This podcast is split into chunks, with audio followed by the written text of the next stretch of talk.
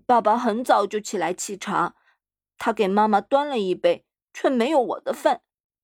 妈妈，我大声说：“我也要一杯茶。”好的，亲爱的，妈妈耐心地说：“你就喝妈妈那一杯得了。”事情就这么定了，不是父亲就是我，两个人中必须有一个离开这个家。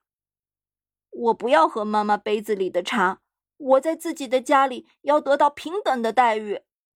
于是，为了气气妈妈，我把她的茶都喝光了，一点儿也不留给她，她也没吭气。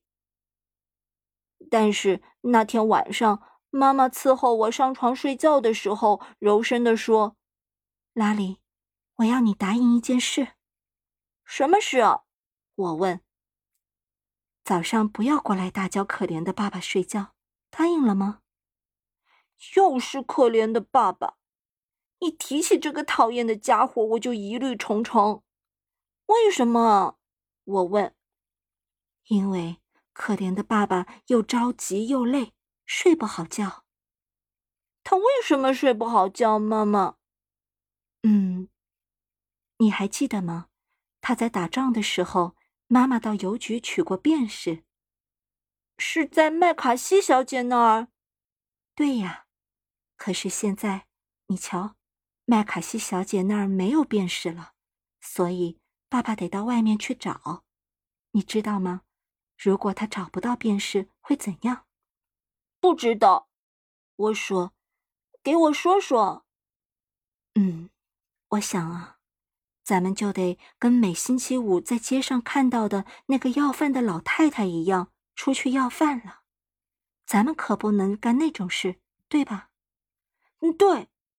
我表示同意，说咱们不能去干那个事儿。所以啊，你答应不过来吵醒爸爸了？答应。你瞧，我说话是算数的。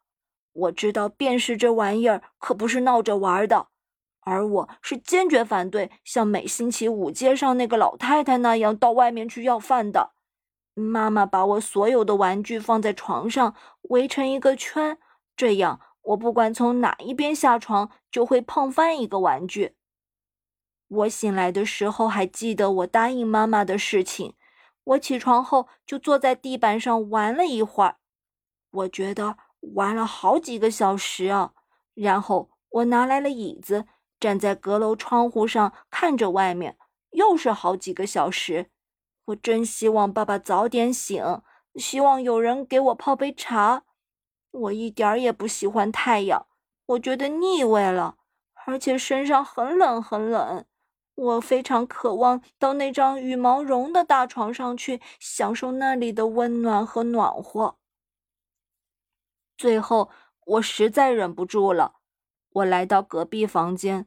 因为妈妈这边没有地方，我就从她身上翻了过去。她已经醒了。拉里，妈妈嘀咕着说，紧紧拽着我的胳膊。你答应了我什么？可我没吵啊，妈妈。我像个当场给抓住的坏蛋，哭起鼻子来。这么长时间了，我一直没吵。亲爱的，你真是不可救药了。他悲哀的说着，把我浑身摸了个遍。好，如果我让你待在这，你能答应不说话吗？可是我想说话呀，妈妈。我哭着说：“这是两码事。”妈妈语气十分坚决，是我从前从没听到过的。爸爸想睡觉，你懂了吗？我太懂了，我想说话，爸爸想睡觉。这个家到底是谁的呀？妈妈，我的口气也同样的坚决。我想爸爸到他自己的床上去睡会更健康一些。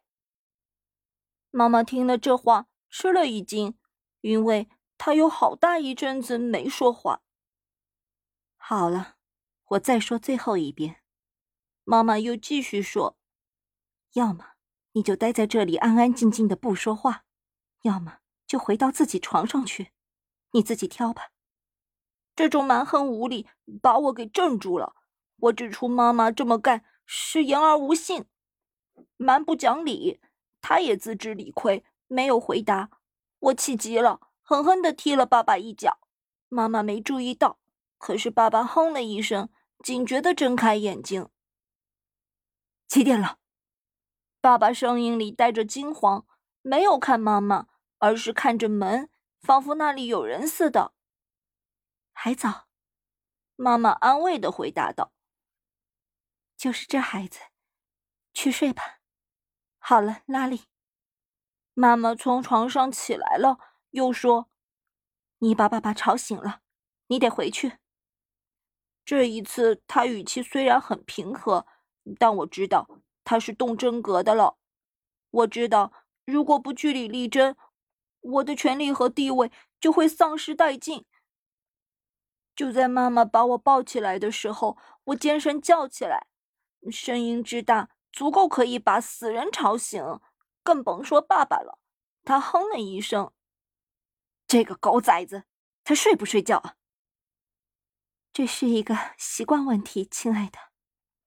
妈妈的声音很平静，尽管我看得出她在生气。哼，现在是他改掉这个习惯的时候了。爸爸大声喊着，躺在床上使劲喘着气。突然，他把所有的被褥都卷到自己身上。面对着墙壁，扭过头来，我只看得见他那双又黑又小的眼睛露着凶光。这家伙看上去真像一个坏蛋。妈妈把我放下来，去开卧室的门。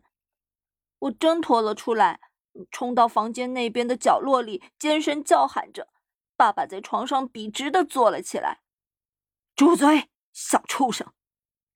他的声音很沙哑，我惊呆了。立刻停止了叫喊。以前从来没有人用这样的调子跟我说过话。我不相信的看着他，发现他气得脸上肌肉在抽搐。这时我才完全明白了，上帝捉弄了我。他听信了我的祈祷，把这个恶魔安全的送了回来。你住嘴！我失去了自制力，声嘶力竭的喊叫着：“你说什么？”爸爸喊着，从床上猛然的跳了下来。米克，米克！妈妈喊着：“你没看见吗？孩子跟你还不太亲啊！”我看到了，你给他吃的多，教的少。爸爸怒吼着，同时狠命的挥舞着手臂。他的屁股欠揍。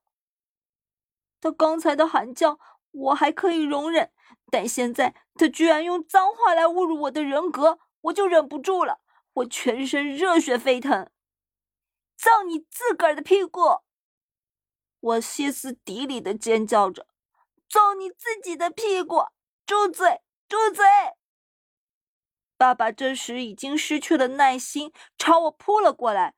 在妈妈惊慌的眼神下，他失去了自信心，最后只是拍了一下我的屁股。